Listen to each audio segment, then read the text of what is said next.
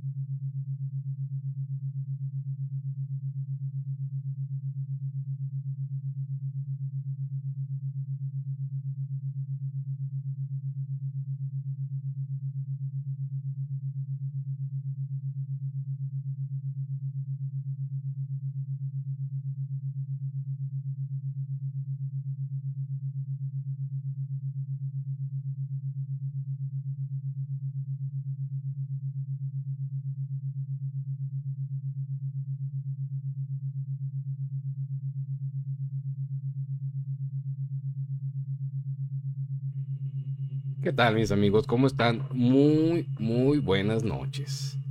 Me da mucho gusto saludarlos. Ayer quise hacer una transmisión y una parte de la transmisión sí salió con audio y todo, una explicación bien padre que estaba teniendo con ustedes de todos los avances, de todo lo que he encontrado.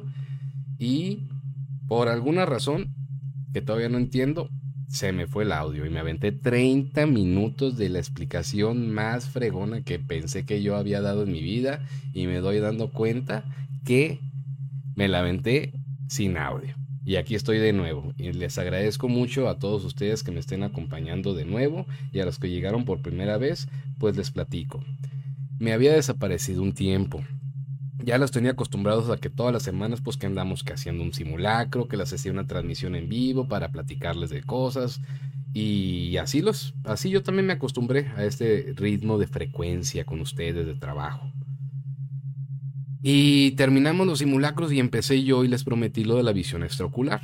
Y estando estudiando, analizando todo esto de la visión extraocular y me aventé un libro de Jacobo Greenberg este donde habla de esto y ahí un dato, un detalle que él menciona en su libro me volvió a cambiar el panorama de la investigación de nuevo por completo. Es el segundo golpe, más bien el tercer golpe que yo recibo, eh, metafóricamente hablando, el golpe en la investigación que he hecho, que me ha cambiado el giro o me apuntó la flecha o la brújula, como quieran decirles. Y en ese proceso que me pasó hace como unas 10, 12 días, pues me fui como hilo de media. Entonces me fui investigando una cosa y una cosa me llevó a la otra y otra a la otra y otra a la otra y he ido enriqueciendo esto y por eso me desaparecí. No crean que, que me olvidé o que estoy echando esto en, en, saco roto y no, no, no, no, para nada. Me desaparecí porque me metí más en la investigación. Agarré un camino distinto pero que apunta para lo mismo y este camino distinto que encontré me está ayudando mucho. Y por eso me tardé. Déjenme les bajo la resonancia Schumann para que me puedan escuchar mejor. Y no es que me haya muerto, andaba de parranda, de parranda investigando.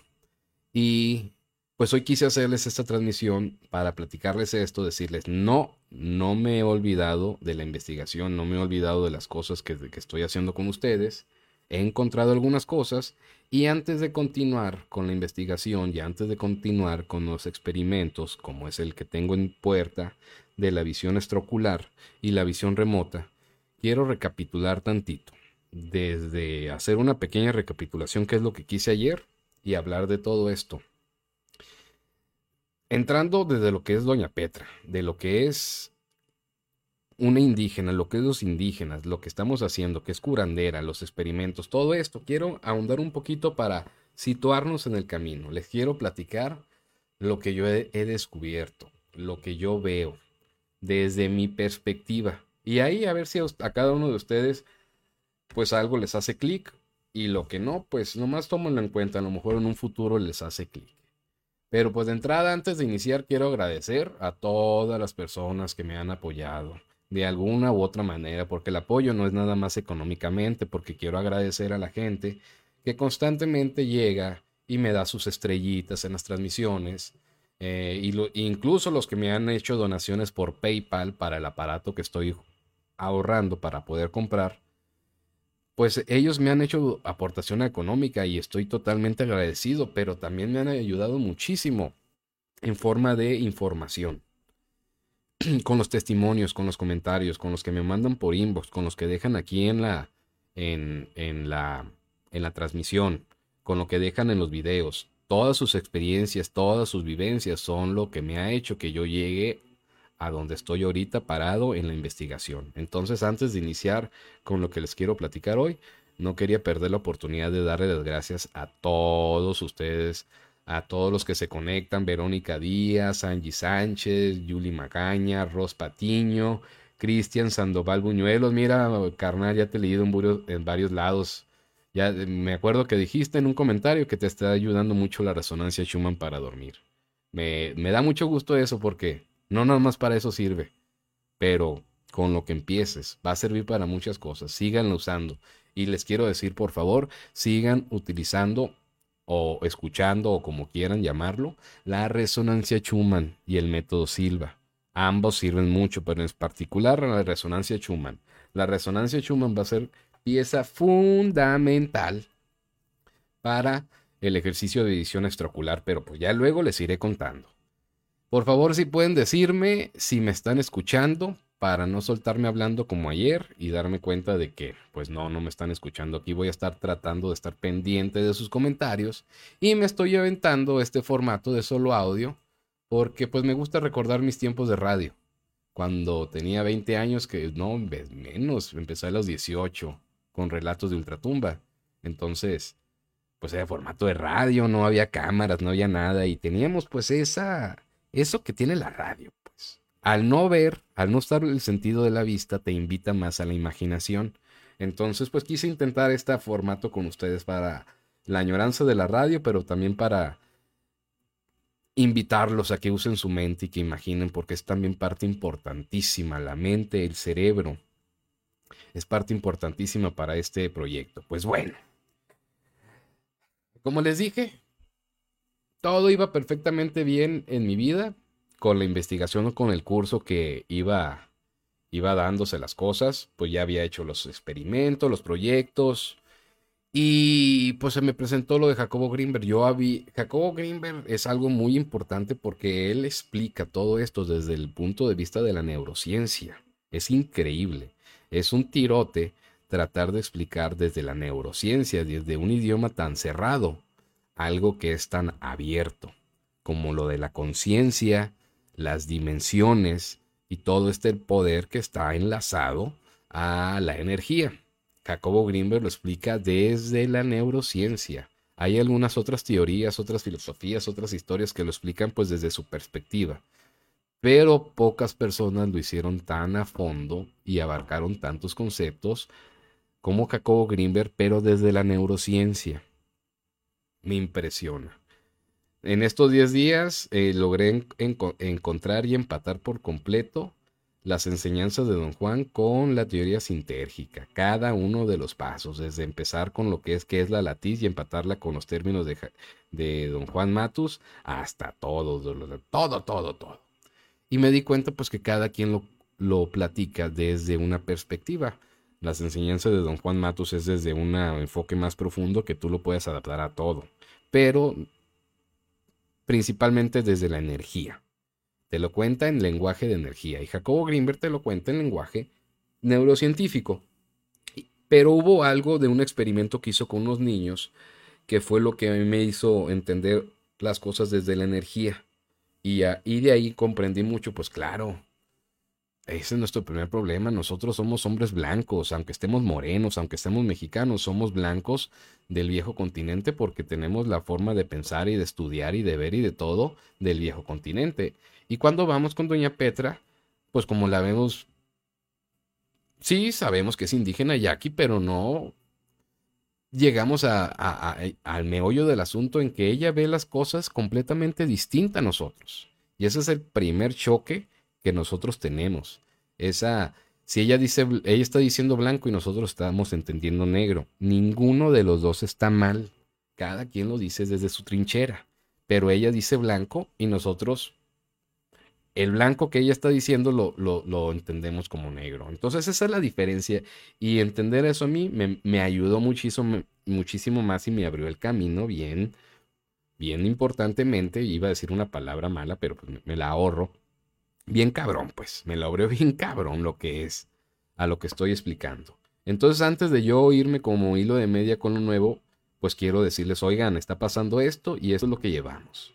Y quiero hacer una pequeña recapitulación con lo de las listas y los simulacros, porque creo que somos muchos los que hemos participado en ella y somos muchísimas personas las que hemos visto resultados, pero las creo que las estamos interpretando solamente desde un punto y no nos estamos dando cuenta de todo el bosque, solo estamos viendo un árbol.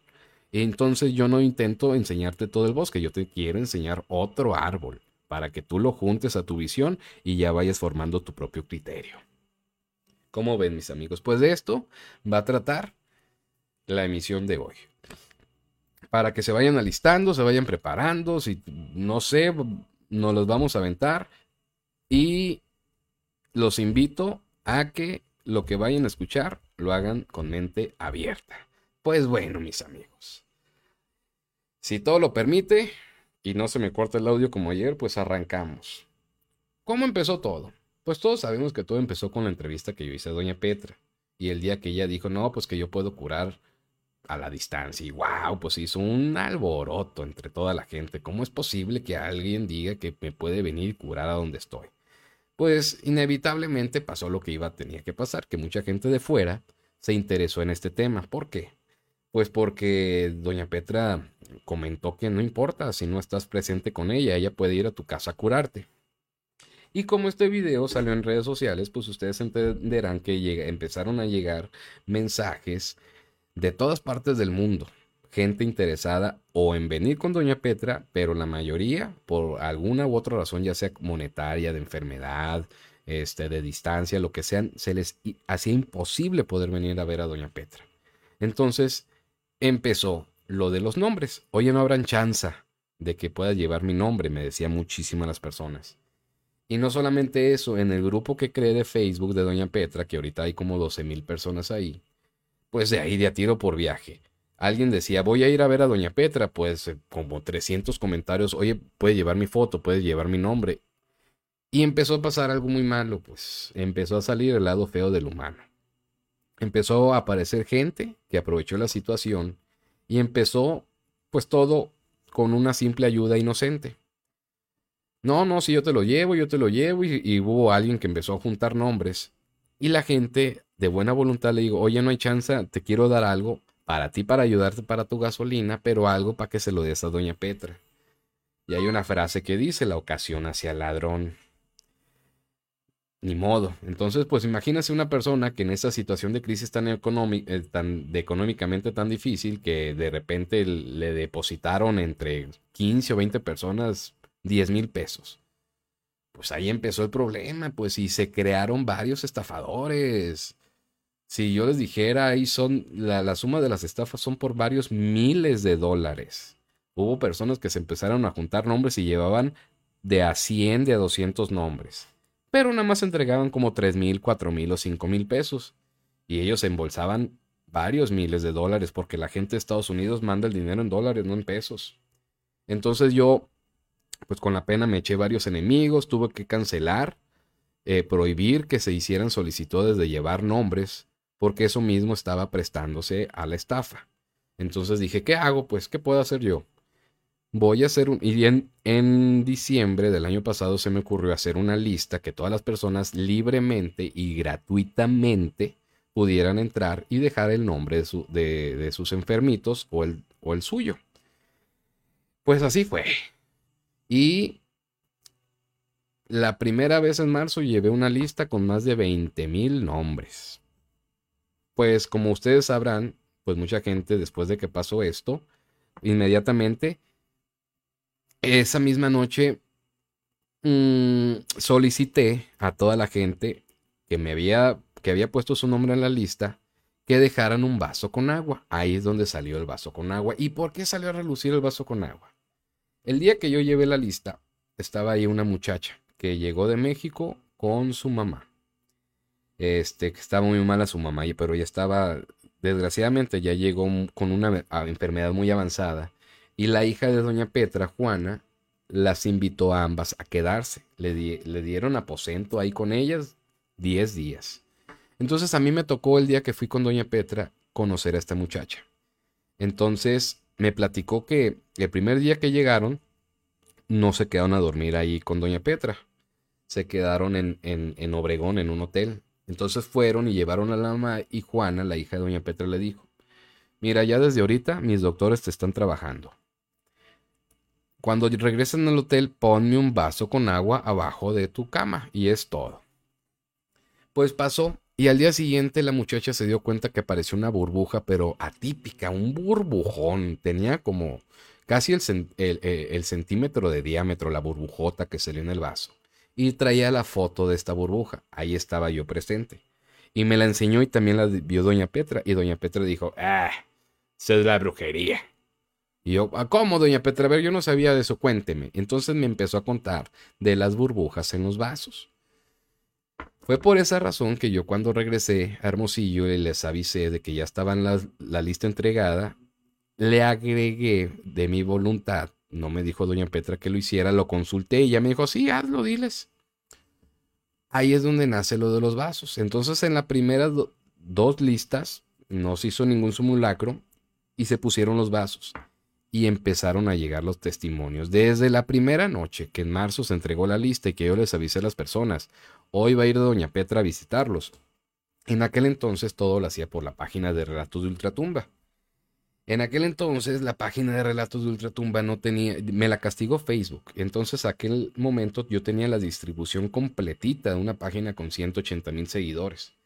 Pues un montón de personas, como yo tenía la distribución completa de mi página, por, en aquel momento no estaba penalizada, pues se enteraron del experimento y participaron 700 personas de un fregazo. Aquí, pues son 10 mil nomás y no todo el mundo le llega la notificación, pero así, allá sí le llegó a mucha gente. Y al día siguiente empezaron los testimonios sorprendentes. De entrada, la aparición de burbujas, en unos casos sí y en otros no. Y con la aparición de burbujas también empezaron a decir los primeros síntomas. Los que ya, los que han participado o los que han visto los comentarios ya se la saben. Que fueron pues la aparición de burbujas, los malestares físicos, un calor intenso en la noche, este eh, piquete, sensación de hormigueo, los sueños extraños, había gente que amanecía y tenía marcas de haber sido inyectada como catéter en una de las venas de los brazos, de las manos. Incluso hay fotos, hay bastantes fotos aquí en las publicaciones. También ya empezó a darse gente que empezó a despertarse a las 3 de la mañana.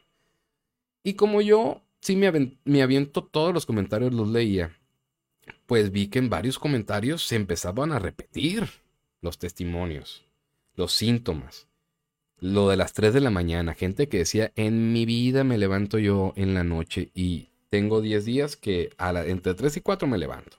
Entonces dije, esto es un dato. Se está repitiendo mucho, lo voy a considerar. También gente que empezó a soñar con sus parientes muertos y que tenían años que no soñaban. Todo esto se empezó a repetir mucho. Después, otro fenómeno fue el de los toques eléctricos. Gente que sentía estática, Hubo una señora que llegó a sentir a un grado estática que comentó que tuvo que ponerse cinta aislante en los dedos para poder abrir las puertas, porque nomás agarraba la chepa de la puerta y toque, tocaba a sus hijos, toques, todo le daba toques. Entonces se hartó y dijo, ya no, no, no aguanto, y se puso cinta aislante, a ese nivel llegó. Y muchas otras personas lo empezaron a mencionar, entonces dije, órale, que hay otra cosita interesante. Entonces, me puse a pensar, el estática es electricidad. Bueno, ¿será esta estática electricidad la misma energía de la que dice doña Petra? Yo sé que sí, pero no estoy seguro, vamos viendo. Y se me ocurrió a algunas de las personas que estaba ahí decirles, bueno, lo hice públicamente. Miren, vamos a, a ver qué onda con la estática y a pensar que esto sí efectivamente es energía. Y yo ya había visto mucho a Salvador Freicedo y André Malvi decir que todos nosotros somos chamanes y todos tenemos la, la capacidad de curarnos a nosotros mismos, no nada más un selecto grupo de personas, no nada más los coranderos, realmente todos podemos hacer esto que nosotros tenemos capacidad de curarnos a nosotros mismos, pero mucho más de lo que podemos. Basta con aprender a relajarse. Eso es, es el, secreto para la buena salud. Y aquí vamos ya al cerebro. Es baja esos 20 ciclos por segundo que está tu cerebro normalmente así. Relájate un poco y automáticamente viene un frenazo.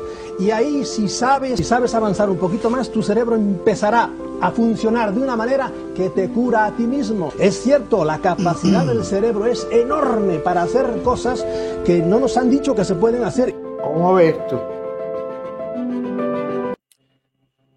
¿Cómo ves tú? Pues como ven, yo ya tenía muchos argumentos para estar empatando la sincronización de los hemisferios en todo esto, la física cuántica. Esto lo empecé a relacionar la física cuántica, el entrelazamiento cuántico, Albert Einstein con Doña Petra, con lo que pasa aquí por la gente que se está despertando a las 3 de la mañana. Entonces, entre Jacobo Greenberg y Einstein, me inspiré para sacar el primer video de esta serie que estoy llamando La ciencia detrás del chamanismo, y lo pueden ver en YouTube, que se llama Doña Petra, Jacobo Greenberg y el entrelazamiento cuántico, donde yo empiezo a decir que, bueno, lo que pasó es una muestra del entrelazamiento cuántico de toda la gente que se está despertando a las 3 de la madrugada. De alguna forma hicieron una conexión con Doña Petra y el entrelazamiento cuántico nos dice que cuando dos partículas se entrelazan, aunque se separen y se vayan a millones de años luz de distancia, lo que le pase a una al instante le va a pasar a otra, porque ya se hizo un entrelazamiento cuántico. Y Jacobo Greenberg también, esto es lo que lo inspiró a él para lo del potencial transferido. Entonces pensé yo, bueno, de repente me vino a la mente una idea que me, me dejó helado. Y a la madre, doña Petra me dijo que se levanta entre 3 y 4 de la madrugada todos los días. Y la gente se está levantando en la misma hora al parejo de doña Petra. ¿Será posible que haya una conexión? Pues bueno, lo voy a poner como entrelazamiento cuántico. Y ahí lo, em, lo hablé. Y en el potencial transferido ahí lo meto también con, con lo de esta porque el potencial transferido es una consecuencia del entrelazamiento cuántico. Y lo, yo lo platico en, en los simulacros. Entonces, pues yo ya tenía esta información. No tenía pruebas, pero tampoco dudas. ¿Cómo le hago para empezar a probar esto? ¿Y cómo le hago para irnos preparando y, llega, y llegar mejor a la segunda entrevista con Doña Petra? Pues bueno, ahí fue cuando empiezo a, dejar que mi mente se ponga a volar y hago lo de los simulacros. Y los simulacros hago una fusión. Una de las ventajas que yo siento, y permítame decirlo con toda modestia y humildad, es que yo soy una persona libre. Yo puedo brincar perfectamente entre lo ciencia y lo espiritual. No tengo ningún problema. Es más, esto es la ventaja que a mí me ha dado llegar a, las conclusiones que llevo ahorita. En los experimentos del simulacro es solamente la punta del iceberg de todo lo que he investigado. Pero para el otro no tengo pruebas. Solamente voy a hablar de las pruebas que llevo hasta el momento. Entonces, para los simulacros, meto al ruedo a alguien que también yo he estado estudiando mucho y me encantó su forma de pensar. A Alejandro Jodorowsky, creador de la psicomagia. Y la psicomagia, curiosamente, él la hace gracias a completar sus ideas con lo que conoció con Pachita. Porque al igual que Jacobo Greenberg, Jodorowsky estuvo dos o tres años con Pachita asistiendo a sus operaciones y él fue testigo de todo esto. Y gracias a lo que vio y a lo que aprendió, se inspiró para desarrollar la psicomagia. Gracias a que su... Él es del viejo mundo, como nosotros la manera de pensar y de ver las cosas del viejo mundo, como nosotros. Cuando él se dio el permiso de lo que él ya sabía, sumarlo con lo que aprendió con Pachita, fue que fue capaz de hacer la psicomagia. Entonces, en uno de los tantos videos que me aventé de, Jodorowsky, vi un evento que se aventó multitudinario en Chile. en un auditorio gigantesco metió a 5.000 personas y ahí se presentó y hizo actos de psicomagia y algunas cosas que él sabe hacer, pero entre ellas puso a prueba a toda la gente y sus habilidades de chamanes y se aventó eh, una estrategia, una dinámica del OM. Entonces dije, ah, pues de aquí voy a agarrar el OM y lo voy a meter en un simulacro para cuando sea Doña Petra también hacerlo. Y de ahí nació ah, en el simulacro hacer el simulacro del OM. ¿Para qué? Pues por muchas razones. Una, para que ustedes se fueran preparando de cómo está el asunto. ¿Para qué? Porque siempre cuando hacemos algo, nos damos cuenta que si nos dieran la oportunidad de hacerlo una segunda vez, lo íbamos a hacer mejor, porque íbamos a aprender de lo que nos faltó y de lo que hicimos y íbamos, íbamos a ver que podíamos mejorar. Entonces dije, pues vamos a aventarnos simulacros. Yo voy viendo también desde la parte técnica cómo hacer las transmisiones, cómo hacer todo este rollo.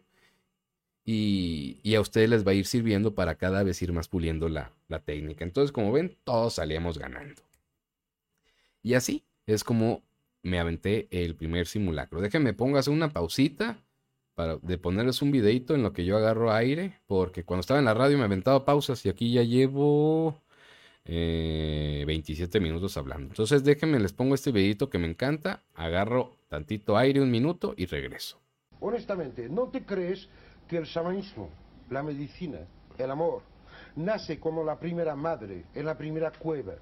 Le cae el niño, tiene dolor, lo coge, le mete la mano encima y sopla acto fundamental de la imposición de manos y la utilización del soplo, que bien sabes son fundamentales en todos los rituales chamánicos del mundo. Yo creo que todos somos chamanes, todos somos brujos, todos somos santos y dioses, porque si se pone la frontera en la, la, espiral ascendiente no me interesa. Yo creo que cuando alguien se da un golpe con el codo, así, en una mesa, pone la mano y dice, ¡ay! ¿Y por qué ponemos la mano en este codo? ¿A qué sirve? Porque tenemos un alivio. Yo pienso que habría que volver a los inicios en vez de, agarrarnos a unas sabidurías muy ajenas. Yo creo que hay una gran confusión entre la descripción y la vivencia. Y pienso que hoy es día de dar paso a la vivencia. Y por una vez me callo. Pues así está, mis amigos. Pues como les dijo, el simulacro pues ya iba a integrar a Jodorowsky aquí. Ya tenía a Albert Einstein con, con, la teoría de la relatividad y el entrelazamiento cuántico. Ya tenía a Jacobo Greenberg con todos sus experimentos, en particular con el potencial transferido. Ahora vamos a meter a Jodorowsky en la ecuación con el OM. Y en el simulacro, pues obviamente iba agarrado el entrelazamiento cuántico iba a tomar bases de, del doctor Greenberg con su potencial transferido y la conciencia colectiva. Entonces, ¿cómo lo iba a hacer? Vamos a hacer una pequeña microlatiz, dije. No sé si el término lo usé bien, pero a esa fue la intención. Discúlpenme si me equivoqué al usar el término. Ahora ya sé que creo que sí me equivoqué. Pero ¿cuál es la intención de hacer una microlatiz? Vamos a juntarnos todos, un montón de personas, al mismo tiempo conectarnos en un mismo propósito. Jacobo Greenberg dice que la latiz es una energía flotante que forma una red. A esta red, todos los cerebros que producen con los pensamientos que tienen un campo neuronal, todos los cerebros, cuando mi cerebro se junta con tu cerebro y se junta con otro y se forma una cadenita, se hace un hipercampo neuronal que todos al mismo tiempo pueden interactuar con la latiz. Pero Jacobo Greenberg en su teoría dice que cuando te concentras más en el aquí y ahora, tomas más poder de la latiz.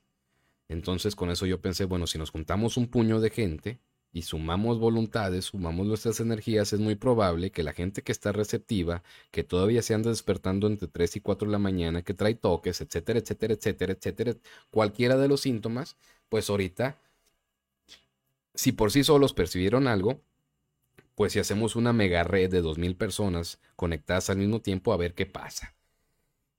Y eso, mis amigos, para muchos de ustedes ya lo saben, abrió la cajita de Pandora. Empezaron a suceder cosas impresionantes. Pues como ustedes saben, los testimonios y los primeros síntomas empezaron a, a manifestarse entre la gente. Empezaban a a ver destellos de luz, unas personas. Otras personas en la, en la dinámica eran capaces de escuchar o de sentir como si muchísimas más personas estuvieran con ellas haciendo el OM. Otras personas que de repente se les apagó la luz, se les prendió la luz, eh, sintieron el calor corporal, un dolor abdominal, este, una sensación intensa en las manos. Ayer lo dije, me dio mucha risa y lo vuelvo a repetir, que una señora comparó el calor que le dio durante la dinámica, muy similar a los bochornos de la menopausia. Y como a ella le da menopausia, pues lo, lo, dijo, eh, no puede ser tanto, tantísimo calor y tengo los aires a todo lo que da y me estoy muriendo de calor. Empezaron a aparecer los testimonios únicamente cuando hicimos el simulacro del OM. Y todos estos testimonios son públicos y los pueden leer cuando quieran. Entonces, pues yo ya iba en mis anotaciones y mis apuntes mentales, sumando este, síntomas, sumando sensaciones, sumando eventos que se provocaban al unísono, y más los que se provocaban de manera solitaria. Y había unos que, que convergían, que en ambos casos se presentaban. Y pues seguía la situación y dije, bueno, a ver, aquí el agua debe de, jugar un papel importante. Porque el agua, doña Petra me dijo, pongan un vaso de agua. ¿Y por qué agua? El agua tendrá algo que ver aquí. Vamos a incluir el agua en, en esto. Y cuando yo empecé a concentrarme en el agua, me vino a mi mente algo que conocí gracias a John Milton que fue alguien que mágicamente el destino me lo puso que viniera su gira aquí en Hermosillo y durante 10 días, casi todos los días iba a visitarlo a su show, él me invitaba y a platicar con él atrás. Y platicando, platicando, me invitó a un evento muy chingón que él tiene que se llama Mental Evolution, donde en, en salas de cine eh, hacen una sesión de hipnosis cuatro horas seguidas. Está impresionante. Bueno, estando yo ahí, él habló del doctor Masaru Emoto. Yo ya lo había visto, nada más, pero por encimita. Pero ahí, estando ahí sentado sin ningún distractor, pude poner atención y dije, oh, el agua hace esto. ¿Habrá alguna conexión? Todavía no lo sé, pero lo voy a ver. Y ya, paralelamente, mientras hacíamos los primeros simulacros sin los vasos de agua, pues yo me empecé a ver a fondo el documental de Masaru Emoto y los mensajes ocultos del agua. Y empecé a ver ahí todo el rollo de los cristales. Y fue maravilloso. Cuando vi esto, dije, no puede ser, aquí está la conexión. A lo mejor yo, ustedes no ven la conexión, pero yo ya la veo y yo se las voy a presentar. No crean que yo me voy a quedar con todo esto. Nada más que lo tengo que estructurar bien, con pruebas, para que todo esto no queden habladas. Pero yo ya había encontrado ahí la conexión con los cristales del agua y curiosamente, este documental te habla de cómo las emociones tienen una carga energética que afecta tanto positiva como negativamente la estructura del agua. Por eso los cristales deformes o los cristales bonitos. Pero habría algo más ahí adentro de eso. Habría algo más. Esto de los cristales del agua del doctor Masaru Emoto podría ser desde el punto de vista espiritual. Pero afortunadamente la vida me iba a poner para completar mi teoría, esta que estoy desarrollando y conocer el punto de vista científico. Y fue cuando encontré al doctor Gerald Pollack con su trabajo de la cuarta fase del agua. Gerald Pollack, no tengo duda que este señor próximamente va a ser un premio Nobel por los descubrimientos que está haciendo y no él solo, una serie de laboratorios a nivel mundial, esto ya es científico, donde él encontró en sus investigaciones que, bueno, todavía no llego a eso. Vamos a irnos más para atrás. Sigo con los simulacros. Pues primero empezamos con el OM y nos fue muy bien, muchísimos avances. Hubo una señora que dijo, pues, mis perros también son mis hijos y son seres vivos y tienen energía, pues los voy a hacer en ellos.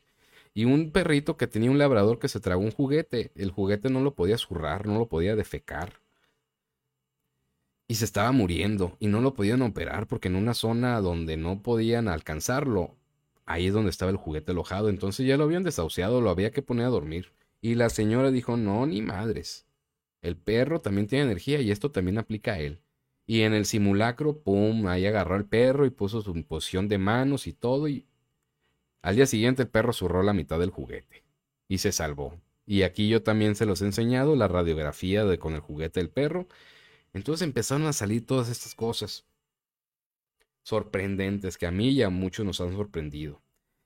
Y ya dije, pues voy a meter el vaso con agua al simulacro. A ver qué pasa. Si Doña Petra ya lo usa como medio y ya vi lo del doctor Masarumoto, pues vamos metiéndolo el vaso. Y sí, los dije, vamos poniendo el vaso con agua a ver qué pasa, a ver si también salen burbujas. Iñacas, que empezaron a salir las primeras burbujas. A ver si por aquí tengo algún video. Este, vasos, tercer, aquí. Aquí. Vean nomás. Esas son fotos del antes y el después. Parece que le echaron en la primera foto que le echaron un, eh, que le echaron spray o tehuacán de la cantidad de burbujas. Entonces dije, oh, oh, así me empecé a hacer como media hora. wow. Entonces sí hay una conexión.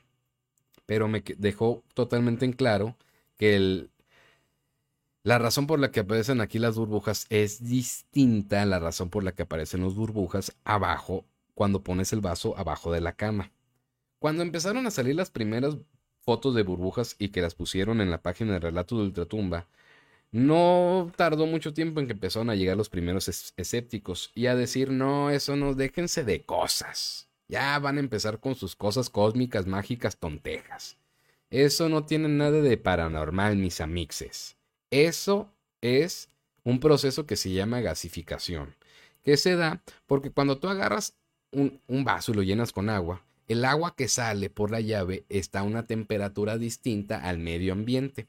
Entonces, al haber una diferencia de temperaturas con el interior del vaso al exterior, se empiezan a estabilizar y en ese proceso de estabilización o de igualar temperaturas es donde se forman las, las, las burbujas. Y totalmente cierto. Y yo al principio le decía, es que su gestión empezó a, decir toda la gente. Y yo como venía de haber visto tanto a John Milton tantos días, pues yo me doy cuenta de lo que es capaz de hacer una mente. La mente es capaz, yo lo vi con John Milton, de que le atraviesen una aguja y que no le duela. Y una, una persona que está hipnotizada es una persona que está sugestionada. Entonces, y yo empecé a comentarles, oigan, si se sienten mal cuando ustedes cuentan esto y gente los hace sentir menos y les dicen que es pura sugestión, díganle, así es, papá, esto es sugestión. Y lo que estamos aquí demostrando es el poder de la mente. Así que lo que quería decir en, en tono peyorativo, que es pura sugestión, pues déjame decirte que no, estás en lo correcto. Estamos demostrando que la mente es capaz de cambiar nuestro panorama por completo, sugestionándonos. Entonces, pero dije, ¿habrá algo más? que su gestión y algo que esté relacionado con la gasificación y que la física lo, no, no, no, lo pueda negar. Y sí, sí lo hubo. Y siguiendo este principio, como les dije yo hace rato, la ventaja que yo tengo es que pues soy una persona libre. Puedo brincar desde lo espiritual a lo científico y viceversa sin ningún problema. Entonces dije, pues vamos viendo. Y ya me puse a pensar. A ver, la energía, cuando, es que yo tengo esta cámara térmica. Les voy a, perdón que me brinque de un paso al otro, pero así es esto, disculpen. Yo tengo una cámara térmica que yo la ensarto, la acoplo a mi celular. Entonces es un dispositivo especializado para obtener imagen térmica. Lo que detecta es el calor. Mientras más calor hay, el color naranja se ve más intenso. Esta imagen que yo estoy enseñándoles ya la han visto algunos, pero si no, para los que no, pues se la repito. Es de cuando yo fui a entregar la tercera lista hace como un mes. Entonces yo le pedí a doña Petra que por favor hiciera la bendición. Y a doña Petra a mí no me gusta grabarla porque yo sé que a doña Petra no le gusta que la graben. Así que si por favor ustedes van allá a Wiribis, no estén tratando de tomar video porque es algo que no les gusta. Yo no lo hago cuando voy. Cuando hice así me permití grabarla porque iba a ser a través de la cámara térmica. Pero hubo algo que me llamó la atención. Sus manos estaban muchísimo más iluminadas que sus brazos. Y eso no es normal. Les voy a decir por qué. Aquí en esta imagen, en el lado derecho, estoy enseñándoles una foto de mi brazo. Lo normal en una persona es que tenga la temperatura igual en todo el cuerpo, en todo el brazo, como yo lo estoy viendo. En una persona adulta mayor, ellos pierden masa muscular y grasita. Entonces ya no tienen, la masa muscular y la grasa te aíslan. Entonces son calientitas. Por eso a las personas adultas les da tanto frío. Entonces es normal ver el antebrazo de Doña Petra frío. Pero ¿qué me dice a mí esta imagen? Que Doña Petra tuvo la capacidad de generar calor con sus manos. Y para Doña Petra el calor es energía. Es la energía con la que ella trabaja. Entonces, tiene todo el sentido del mundo ver en esta imagen que a ella se le pusieron las manos más calientes. Y si recuerdo a cientos de personas, que tú puedes ser una de ellas que me estás escuchando, que manifestaron que durante los simulacros sus manos se les ponían calientes, calor es igual a energía. Entonces dije, oh, vamos haciéndolo con los vasos, a ver qué pasa. Y, como saben, pues empezamos con la dinámica de los vasos. En el simulacro lo hice, yo también lo hice la primera vez y me salió mi, mi vaso con agua con burbujitas. Y yo dije, no puede ser que es esto. Es la primera vez que yo, Juan Pablo, había podido sacar burbujitas. Me, emocioné, la neta, lo que es mi. Me emocioné, porque yo nunca había podido. Y después de eso nunca lo he podido hacer de nuevo. Entonces me puse a pensar al respecto. No me dejé ir como gordita en tobogán con la emoción y me puse a analizar. Bueno, si es energía, yo sé que es energía y que me sirvió a mí la energía de los demás en el simulacro para aquí manifestarla. Pero también sé que la energía es calor y eso entra perfectamente con la ciencia. La ciencia te dice que si hay un cambio de temperatura, el agua reacciona y al querer nivelarse con la temperatura del exterior, se hacen las burbujas. ¿Qué me dice a mí el simulacro? Que nosotros producimos calor en nuestras manos y como nosotros tenemos las manos muy cerca de los vasos con agua, pues la temperatura del medio ambiente cercano al vaso con agua cambia, se eleva la temperatura con respecto al interior y eso provoca la gasificación. Entonces sí, sí hubo un, un efecto de gasificación como dice la ciencia y fue por un cambio de temperatura. Aquí lo que tenemos que ver es qué fue lo que cambió la temperatura. Tú, tus manos. Por alguna razón, tú tuviste la capacidad de la energía que había en ese momento, canalizarla y focalizarla a tus manos, de tal manera que provocaste tú y solamente tú que cambiara la temperatura. Y la, y la consecuencia fue la aparición de las burbujas. ¿Cómo ven? van entendiendo para dónde va el asunto. Una parte de espiritualidad, de energía y otra parte ciencia. Y aquí entran. Y pues yo, yo empecé, yo, yo cuando hice este experimento el mismo día que usted del simulacro, que salió mi vasito con agua, pues lo primero que hice fue ver mi, en mi vaso con agua e inmediatamente le tomé foto. ¿Quién me se los vuelvo a enseñar? Eh, eh, eh, ya se me perdió. Pues bueno, lo primero que hice fue tomar la foto. Y ya después le tomé un trago de agua. Y cuando le tomé el trago al agua, dije, no puede ser cierto. El agua también cambió. Paréntesis, para esto, yo ya estaba trabajando en un aparato que yo tengo estructurando agua. Es un, este, es un agitador electromagnético que me crea un vórtice, porque una de las formas en la naturaleza que tienen para estructurar el agua es pasarla por un vórtice, los vórtices que se forman en los ríos. Entonces, pues yo tengo este aparatito y me puse a, darle. Yo paso, tengo aquí el agua durante 10 minutos. Después de los 10 minutos, pues el agua yo ya la vi que cambió de densidad y la probé y dije, no puede ser, qué delicia, porque este experimento lo hice con agua de la llave y el agua de la llave de Hermosillo sabe horrible. O sea, hay de aguas de la llave, aguas de la llave. Yo he probado agua de la llave en muchos lados y la de aquí se cuece aparte. No, no es intomable el agua de la llave de Hermosillo. Y cuando lo tomé sabía agua de manantial. Entonces, con mi aparato supe que el aparato al hacer el vórtice y, por medio del electromagnetismo, pues, estructura el agua. Mi sorpresa fue que el agua, el, al vaso de agua de la llave, al cual yo en el simulacro logré cambiarle, logré sacarle, sacarle burbujas. Al probarla me di cuenta que no solamente logré sacarle burbujas, logré cambiar la estructura del agua. Porque al probarla ya no sabía agua de fundillo de la llave de Hermosillo, sabía agua de manantial. Ahí dije, no puede ser cierto, ¿qué es esto? Con mis manos pude cambiar el agua y hacer el mismo efecto que lo que puedes conseguir con un aparato que comercialmente te cuesta 14 mil pesos, porque en Mercado Libre tú puedes comprar aparatos para estructurar agua y cuestan 14 mil pesos. Y yo con mis manitas, todas torpes y gorditas que tengo, pude estructurar el agua. O sea, no es nada más sacar burbujas, es cambiar la estructura molecular del agua. Entonces volví al doctor Gerald Pollack que hace rato te dije que te iba a contar. El doctor Gerald Pollack, ¿qué fue lo que descubrió? Déjenme volverles a poner otro videito en lo que vuelvo a agarrar aire porque llevo 25 minutos sin parar. No se me vayan porque viene lo mejor.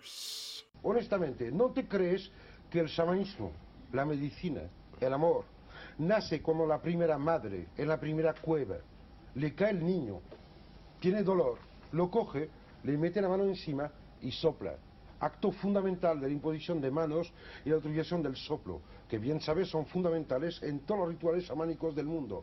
Yo creo que todos somos chamanes, todos somos brujos, todos somos santos y dioses, porque si se pone la frontera en la, la, espiral ascendiente no me interesa.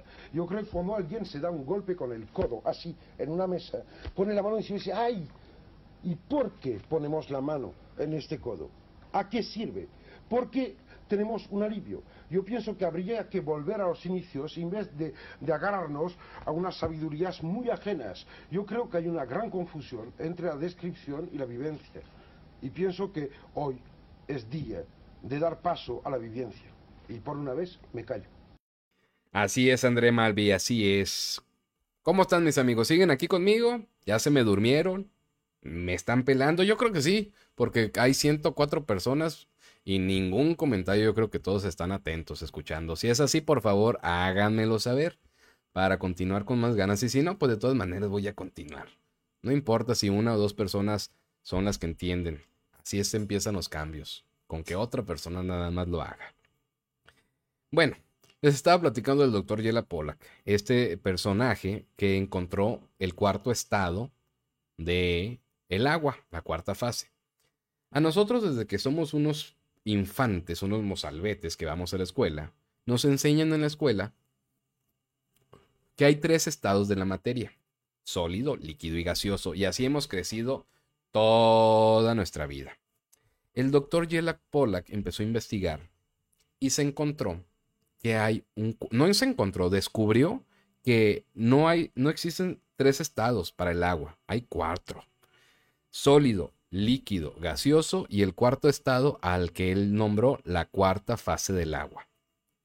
Es un estado que está entre líquido y sólido. El agua cuando está líquida pues es agua normal. Cuando está en gaseoso está en forma de vapor, que es así como el agua sube a las nubes. Y cuando está en sólida es cuando está el agua en hielo. Pues él encontró que hay una cuarta fase que está entre líquida y sólida que es esta agua que nosotros hemos estado haciendo en los experimentos, que dicho sea de paso, es algo que está al alcance de todos. Ahorita les tengo una encuesta. Les puse, ¿has logrado estructurar el agua? Está en tiempo real. El 50% de las personas, 42, dijeron que sí. En contraste a 14 que no, el 17% no lo ha logrado. Contra un 50% que sí lo ha logrado, que son 42, y hay un 33% que son 28 que no lo han intentado. Lo grandioso de esto es que no es nada más para uno que otro. Por ejemplo, cuando yo vengo del mundo de los fantasmas, yo nunca pude ver en mi vida un fantasma, jamás, pero pues yo en mis investigaciones llegué a llevar personas que sí. Y yo sé que son contadas las personas en el mundo que pueden ver fantasmas o que saben que las pueden ver.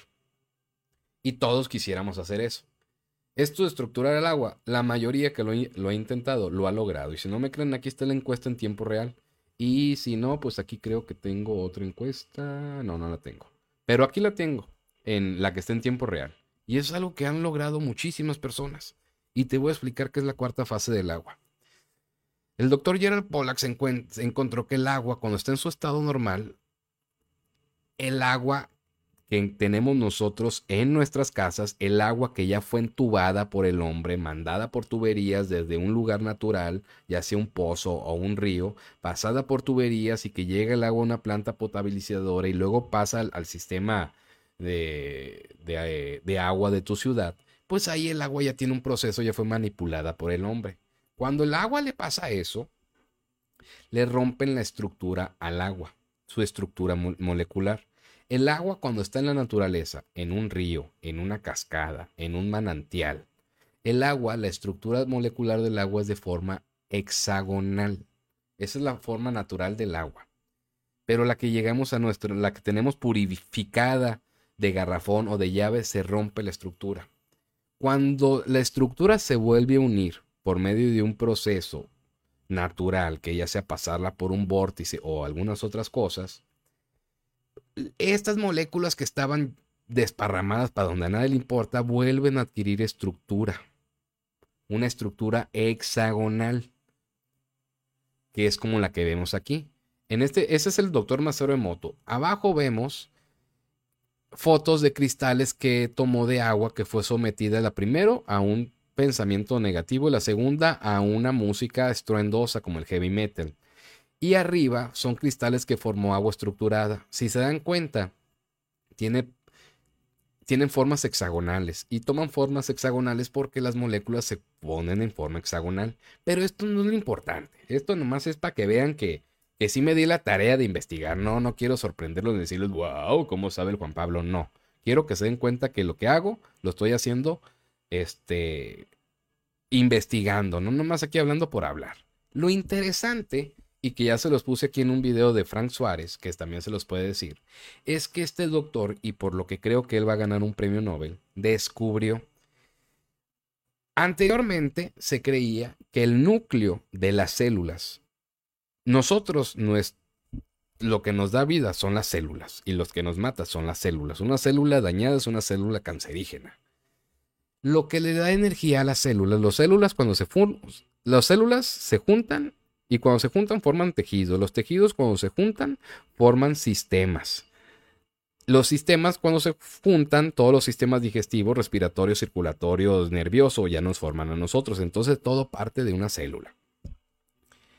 Y esta célula tiene un núcleo que provoca su energía. Anteriormente, una persona que gracias al descubrimiento que hizo fue, ganó el premio Nobel, él encontró que el núcleo de la célula se componía de algo que le conoce como la bomba de sodio y potasio, que el núcleo de la célula está constituido por sodio y potasio y que esto es lo que convierte a la célula en una batería, como si fuera una batería óptima que produzca energía y haga el funcionamiento óptimo.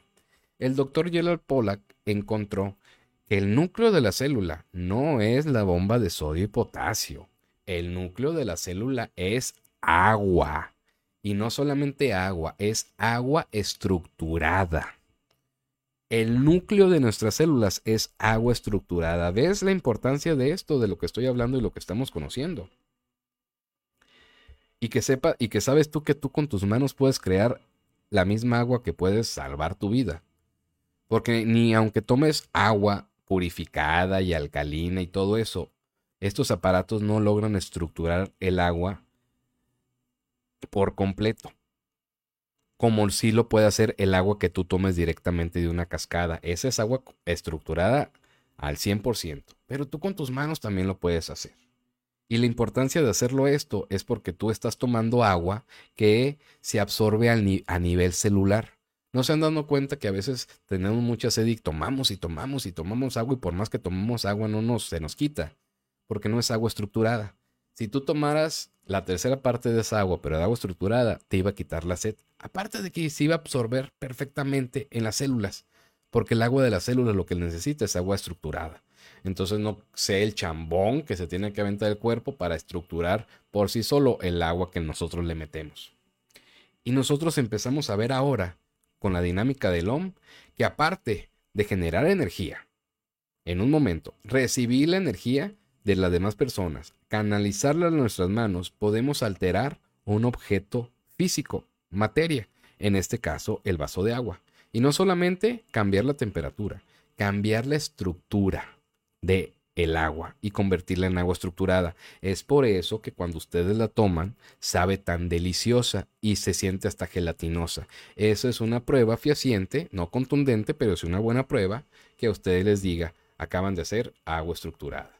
¿Qué tal? Y lo lograron ustedes con sus propias manitas, no con un aparato. Ay, pues bueno, pues continuamos. Pues ya tenía yo con ustedes el agua estructurada. ¿Y cómo conecto el agua estructurada a Masaru Emoto y con las enfermedades que estamos teniendo? Muy fácil. Los mensajes del agua no los dicen. El doctor Masaru Emoto encontró que hay algo más aparte de los vórtices y del aparatitos que venden para cambiar la estructura del agua. Los pensamientos a distancia, o sea, los, inalámbricamente puedes los pensamientos afectar la estructura del agua. Y en el documental que tengo en el canal de YouTube, ahí lo puedes ver. Aquí te voy a poner un pedacito, donde ven que estos niños... Dos vasos de agua del grifo de Tokio. Hay que tener en cuenta que el agua del grifo de Tokio nunca ha formado cristales. A uno de los vasos, todos los participantes le expresaron gratitud, primero en voz alta y luego con los ojos cerrados.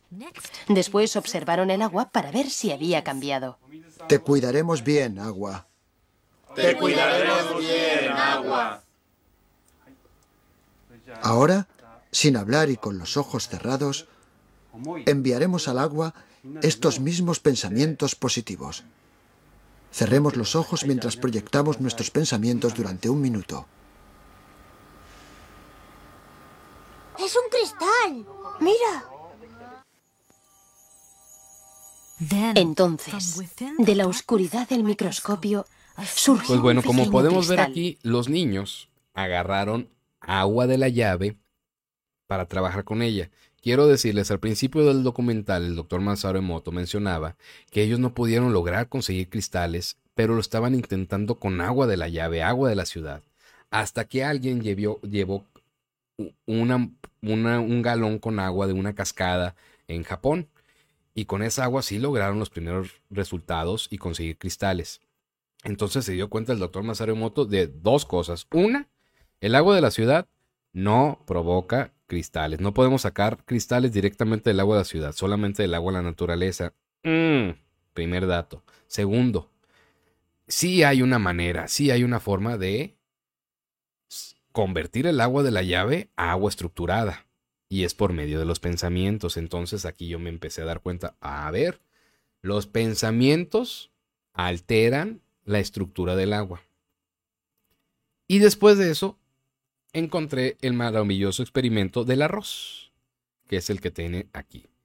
Una persona inspirada en ver lo de los libros del doctor Masaru Emoto quiso hacer esta prueba con arroz, porque en el documental se puede ver cómo con el simple hecho de escribir una frase en un papel y ponerlo en la botella de agua, la carga emocional que tiene esa palabra alteraba los cristales. Entonces alguien hizo lo mismo pero con arroz. Entonces este experimento lo hizo y con increíbles resultados y dije yo, bueno, paralelamente a los simulacros, voy a hacer lo del experimento del arroz. Yo sé, yo estoy, no tengo pruebas, pero tampoco tengo dudas de que va a resultar. Pero a mí lo que me interesa, mis amigos, es hacerlos creer a ustedes. Y no porque yo se los diga. Y ni siquiera porque les enseñe pruebas. Porque ustedes lo hagan y lo vivan. Como dice el gran André Malvi, es momento de dejar, de, dar, de dejar a un lado la descripción y dar paso a la vivencia. Por eso son estos experimentos, porque ustedes mismos lo están haciendo.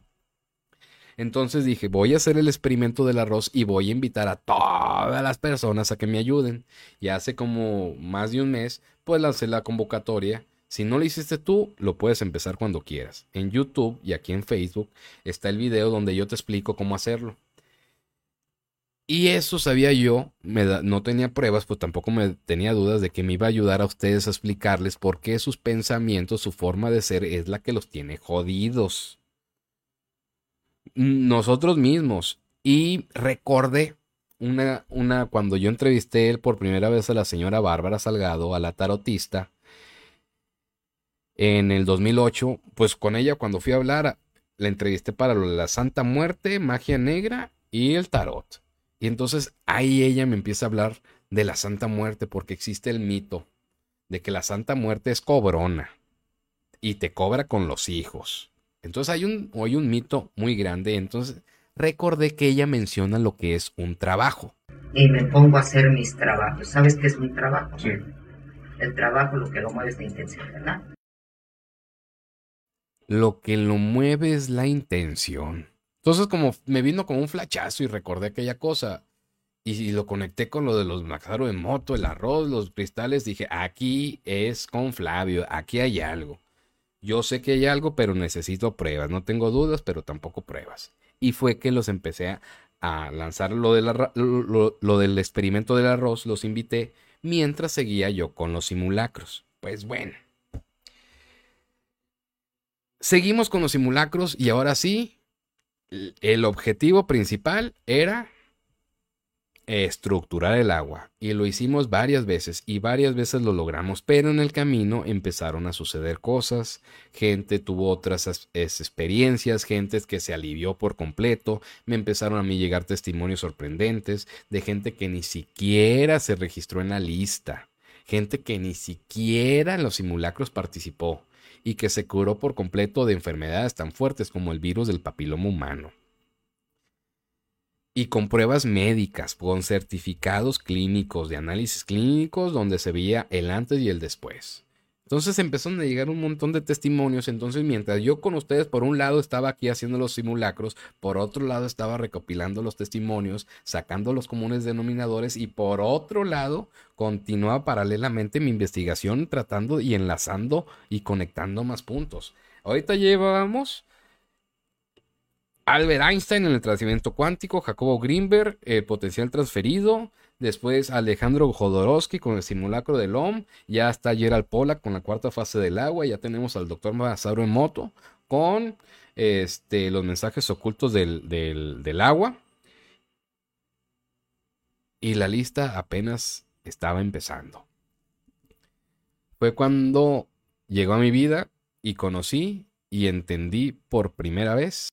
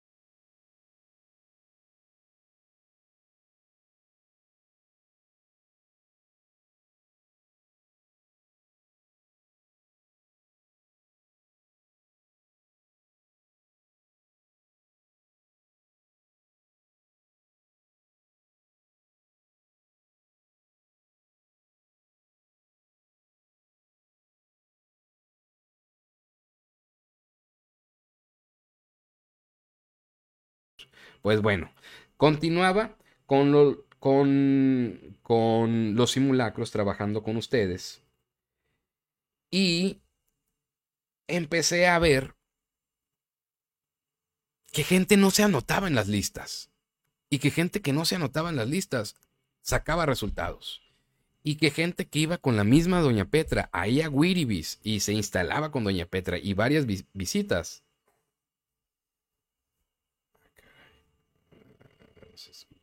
Me dicen que no se escucha. ¿Me pueden confirmar, por favor?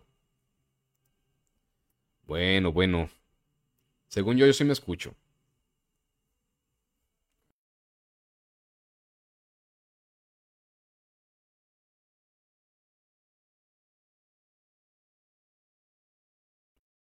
Bueno, ¿me escuchan?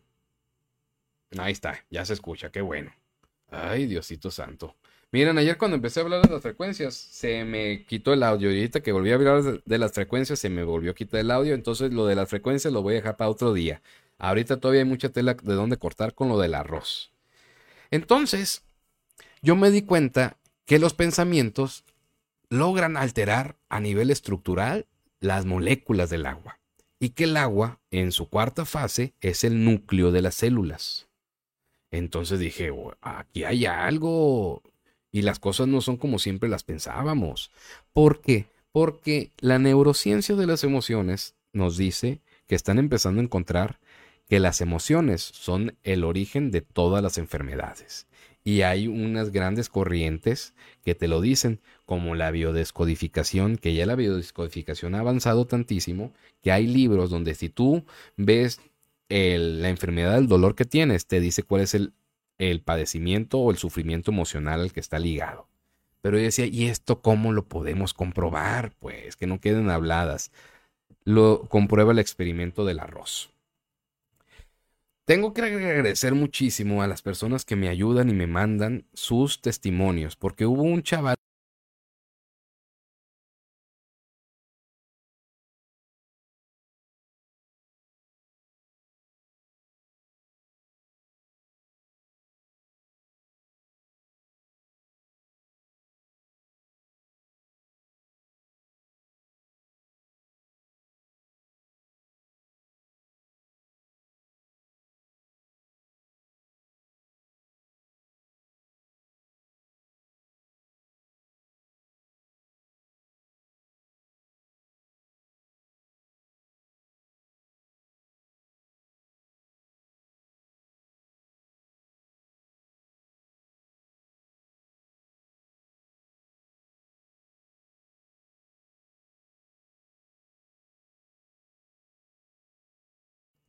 Ya vi el error.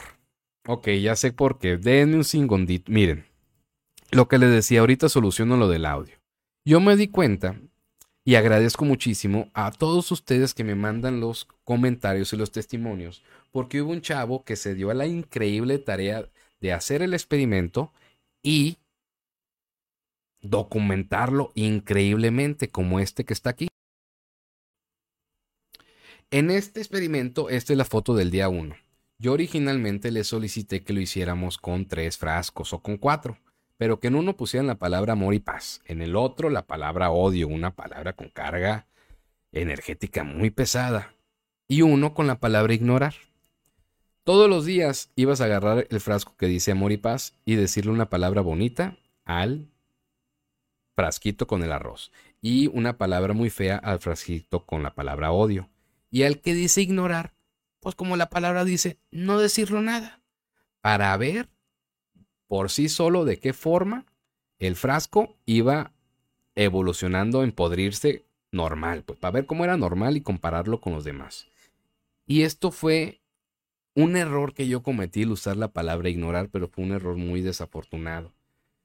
Este fue el día 1 y aquí les voy a empezar a enseñar las imágenes posteriores muy impresionantes. Este ya es uno de los siguientes días y aquí vamos a ver el frasco amor y paz. Dice, el olor de este arroz era más agradable, un poco dulce, se asemeja como el olor de una tortilla recién hecha. Mi situación con el experimento fue privada, no se lo conté a ninguna persona como si de un secreto se tratara. A excepción de los últimos días, como la última semana se lo conté a un amigo, le platiqué sobre lo que estaba haciendo del experimento y la formación que hay detrás de ello. Casualmente empecé a notar que hubo dos sitios en los que se empezaba a poner negro el arroz, que es la parte de, es la foto de en medio. Y puedo teorizar, dice el muchacho, que pudo haber influenciado los pensamientos de mi amigo hacia el arroz, ya que iba muy bien con ese tono de color hasta que mencioné el experimento de la persona. O sea, él iba muy bien y hasta que se lo comentó al chavalo y dudó, ¡pum! apareció el mo. Pero no se compara nada con la siguiente imagen. Ahora te voy a enseñar de la palabra odio. Aquí vemos estas, estas manchas blancas, muy marcadas. Dice, este frasco su olor era muy malo, al igual que el frasco de ignorar, aunque el frasco de ignorar olía más feo que el de odio. Este mismo frasco olía mal, pero despedía un olor como a menta. Tal vez sea el compuesto de los microorganismos que tengo, ya que curiosamente este frasco no se le forma alguna mancha negra, por el contrario, parece tener moho blanco. Desconozco el motivo de esta situación. En varias fotos se muestra como si este frasco no tuviera nada, pero se confunde con el mismo tono. Pero a continuación te voy a enseñar algo bien interesante. Esto de entrada, pues ya vemos la diferencia que hubo entre el frasco que dice amor y paz y el frasco que dice odio. Pero vean nada más el frasco que dice ignorar. Toma, chango, tu banana. Ese manchota negra fea. Y yo me saqué de onda, bien gacho. Dije, chingada madre. Perdón por la palabra, pero sí dije la neta. Ya la regué. Pero ¿por qué pasó esto? Caí en cuenta. Fui víctima de lo que hemos sido víctimas todos en nuestra historia. El problema al traducir e interpretar.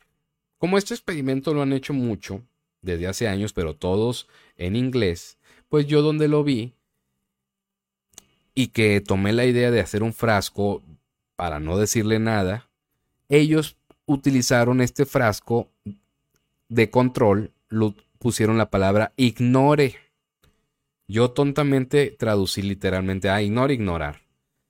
Pero lo que pasa es que la palabra ignore en inglés, lo digo así porque no, para no meterme en broncas con la pronunciación, la palabra, para los gringos, la palabra ignore no tiene el mismo peso emocional que para el, en español. O sea, ellos ignorar es, este es prueba de control. Ellos cuando quieren decir la misma emoción, utilizan, yo creo que la expresión I don't care, no me importa. No usan ignorar, ignore. Pero en español, la palabra ignorar tiene un peso emocional enorme.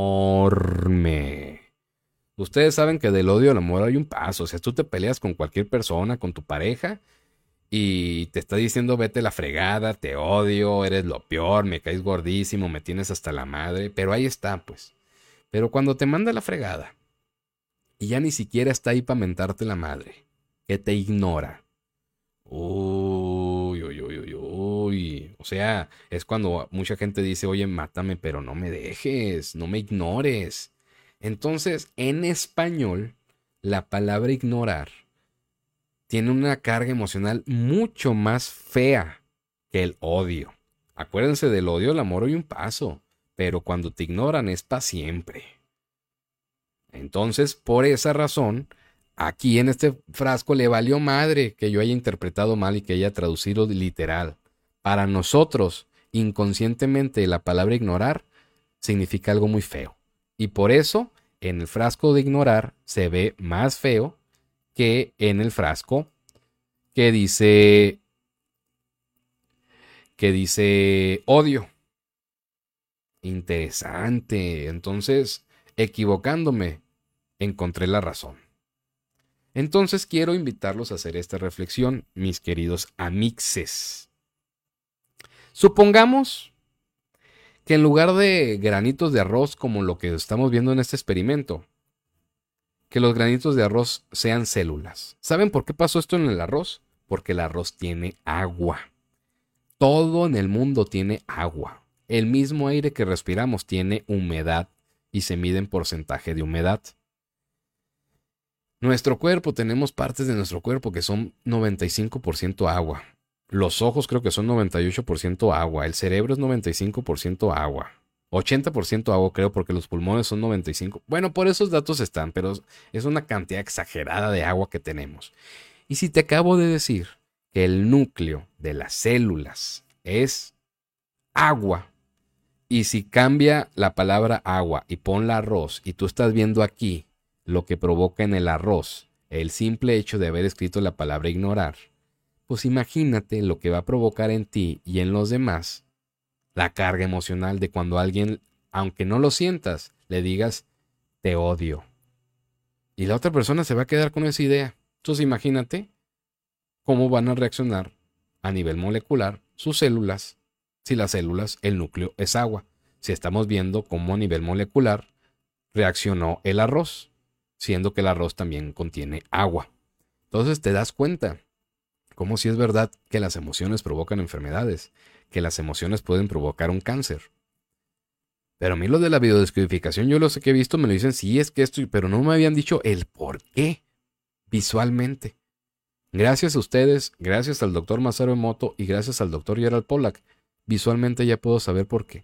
Y visualmente ya puedo decir, sí, la biodecodificación es completamente válida. Y aparte, todos deberíamos de tomarla. Eso también me hace pensar, todos deberían acudir a constelarse familiarmente, a hacer una constelación familiar. Todos deberían de recurrir o acercarse a hacerse la psicomagia. O puedes hacer la psicomagia o puedes hacer la constelación familiar. Son dos caminos distintos pero iguales. Y todos debemos de cuidar lo que pensamos. Y sin regreso a lo que me dijo la señora Bárbara. Y me pongo a hacer mis trabajos. ¿Sabes qué es mi trabajo? Sí. El trabajo lo que lo mueve es la intención, ¿verdad? Lo que mueve al trabajo es la intención. El pensamiento y la intención es lo mismo. Entonces tú, cada que estás diciendo, oye, esa me cae bien gorda la del trabajo y se va a casar, ojalá engorde engorde para que no le entre vestido. Pasan dos cosas. Tú le mandas todo este pensamiento negativo a, a esta persona, pero también tus células, el agua de tus células está escuchando esas palabras de odio.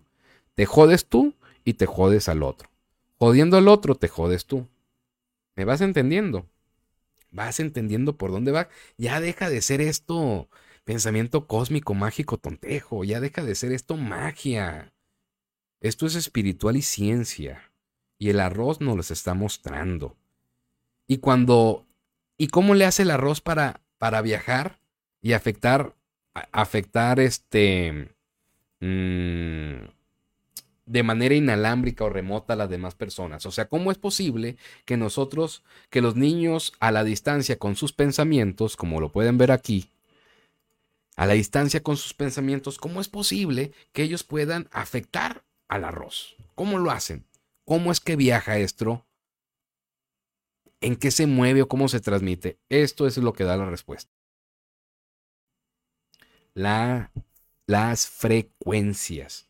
Las frecuencias por el, viajan por el espectro electromagnético y las frecuencias tienen cierta vibración. Y esa vibración, cuando impacta tu cuerpo, cuando impacta tus células, esa vibración hace agitar las cosas en una cierta frecuencia y es el impacto. Entonces, cuando tú piensas algo, deseando el mal a alguien, aparte de que tu pensamiento va a viajar a aquella persona y lo va a impactar, ¿a quién crees que va a impactar primero? A ti, porque está saliendo de ti. Entonces, ¿quién es el que te está enfermando? ¿Tú? Claro que tú. Y tu pensamiento, lo que tú sientes, lo que tus emociones son las que están pudriendo a tu arroz. Es lo que le están saliendo a tu, es lo que está haciendo que tu arroz le salga moho. Pero tu arroz no es arroz, tu arroz son las células. ¿Y de quién es la culpa? Entonces volvemos a lo mismo, volvemos al principio. ¿Por qué inicié yo todo esto? ¿Por qué inicié lo de hacer este experimento, este proyecto de la sombra de la mano? Porque a mí me dolía mucho ver a gente que con toda la ilusión del mundo llegaba con Doña Petra y que le metía toda la fe del mundo y todas las buenas intenciones del mundo. Y se moría. Y gente me escribía y me decía, Juan Pablo, ¿qué pasó? ¿En serio no te escribo para para recriminarte ni para quejarme ni nada, solamente para saber qué pasó, qué nos faltó, por qué se murió mi papá, por qué se murió mi esposo, si tenían tanta fe, si eran tan buenos. ¿Por qué si doña Petra dice que lo único que se necesita es fe, ¿qué pasó? Y eso a mí me rompió el corazón. Ay, la verdad. Y yo me propuse encontrar esto. Encontrar por qué unos sí y otros no. Y que no se necesita solo fe. O tal vez sí, pero nosotros confundimos lo que es la fe. Y me propuse hacer todos estos experimentos, los simulacros, las dinámicas, la investigación. No para yo sentirme chingón por haber encontrado la verdad, sino yo para poder a ustedes enseñar o mostrar mostrar, no enseñar. Olviden que dije esto, para mostrar un camino que ustedes puedan adaptarlo a su particular forma de ser y de pensar y que puedan aumentar las chances de éxito. Porque si nos vamos con la finta de que esto solamente necesita fe y ya, y que no hay pasos muy específicos que debemos de hacer, pues nos vamos a quedar así como estamos ahorita, viendo que unos sí y los que no, pues quedándose como el chinito, no más milando. No tengo pruebas, pero tampoco tengo dudas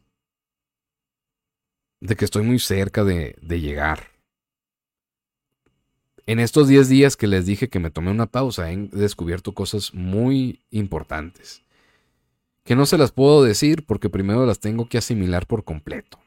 Porque para poder transmitirlas, no transmitirlas aquí en una transmisión, no. O sea, para poder yo compartírselas a ustedes, tengo que entenderlas yo bien.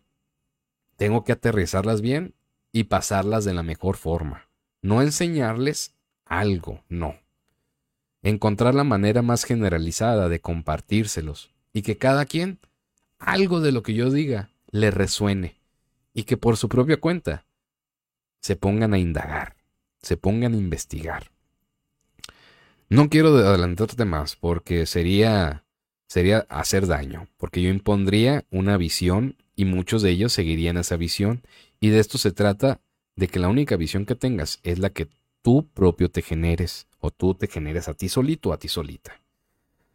Entonces ese es mi objetivo. Les puedo decir que ahorita no tengo ninguna prueba, pero tampoco tengo dudas de que ya encontré el giro de tuerca.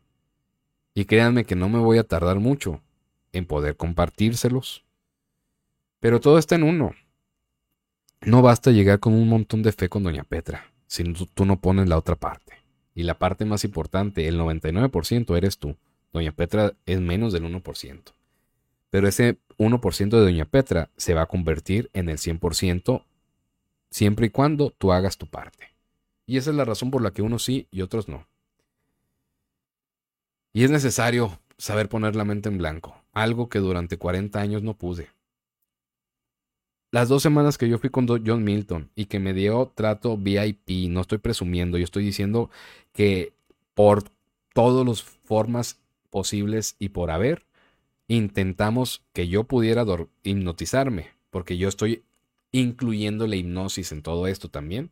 No lo logré. Pero porque no lo logré, no empecé a decir, es charlatán John Milton, puro pedo. Es por gente pagada la que sube ahí. No, porque sé que hay gente que en verdad se sube ahí. Entonces yo estoy consciente de que el problema soy yo, no la técnica. El problema soy yo pero el problema también es cómo me la están contando. Hasta que yo llegué al fondo, pude alabrar mi propio caminito. Entonces yo voy a tratar de explicar, hacer las cosas lo más pelada posible para ustedes, lo más actualizado posible, porque todos los libros que he leído, incluyendo Jacobo Greenberg, él es de los 80s y 90s. Él te habla con un lenguaje de aquella época o te habla con un lenguaje científico un lenguaje con términos científicos que lo que hacen es que nos dejan afuera un montón de personas porque simplemente no entendemos palabras tan complejas. Yo lo que voy a hacer, es lo que estoy enfocándome, es juntar todo esto y pasarlo a palabras normales, a palabras ñeras, a palabras de hoy, a palabras que tú puedas entender. Y cuando tú entiendes algo, de ahí te vas tú solito. Es la diferencia entre machetear algo en la escuela a comprender. Entonces yo quiero hacer las cosas de la mejor forma posible para que ustedes lo comprendan por sí solos y ya se vayan con su camino. Yo no imponerles una visión porque estaría haciendo más grande el error que hemos hecho los humanos. Imponer visiones y decir mi forma de ver es la correcta y la tuya es la equivocada. Porque no te das cuenta que la forma de ser de la otra persona también es correcta y tú estabas equivocado y al revés. Ambas cosas son ciertas. Entonces yo no voy a cometer ese error porque ese error fue lo que me hizo a mí tardar, tardarme 40 años en entender cosas y hasta que las entendí por un caminito con el que yo hacía clic, hasta ahí me enganché y ahora sí le doy toda la razón a los optimistas, pero ahora sé también que los optimistas están equivocados. Y pues todo esto se los voy a ir platicando más, más a fondo y solamente querías ponerlos en tanto, voy a hacerlo de la visión extraocular. Créanme, va a estar espectacular. Nada más estoy actualizando el método. Tuve la suerte de que una persona que trabajó con el doctor Altamirano, el doctor Altamirano fue la persona que introdujo a Jacobo Greenberg a este mundo. Jacobo Greenberg, gracias al profesor Altamirano, descubrió y conoció la visión extracular y él la llevó a otro nivel. Pues yo, afortunadamente, me contactó una persona que, que trabajó con el doctor Altamirano y me pasó su método. Me dio listado de los pasos a seguir y yo lo estoy actualizando a la época moderna y a ustedes que yo sé que como yo les cuesta uno y la mitad del otro poner la mente en blanco. Y ahí es donde la resonancia Schumann, que tampoco hablé nada de hoy y es algo importantísimo, va a jugar un papel sumamente importante.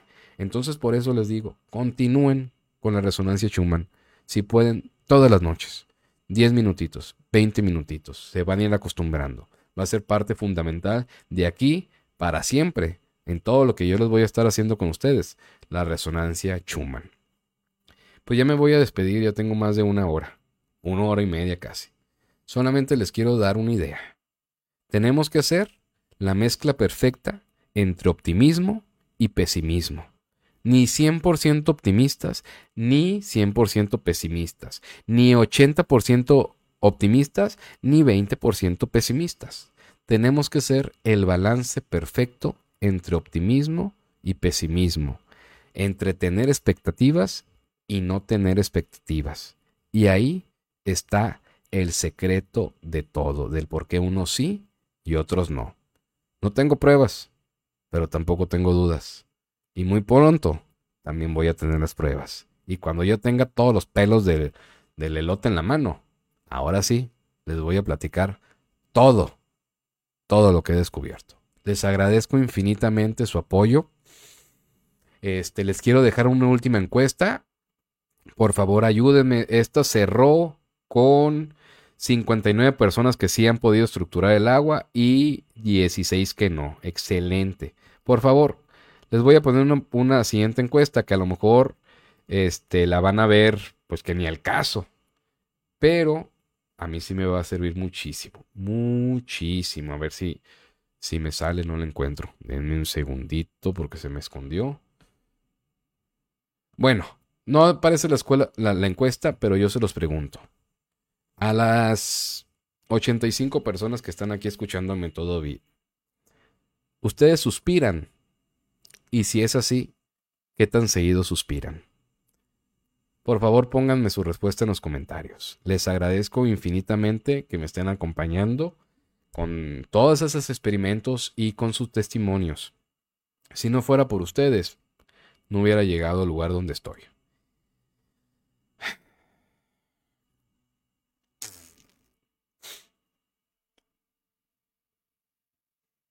Qué bueno, qué, bueno que no tengo la camarita porque. Ah, ya me hubieran visto que me puse sentimental. Pero bueno.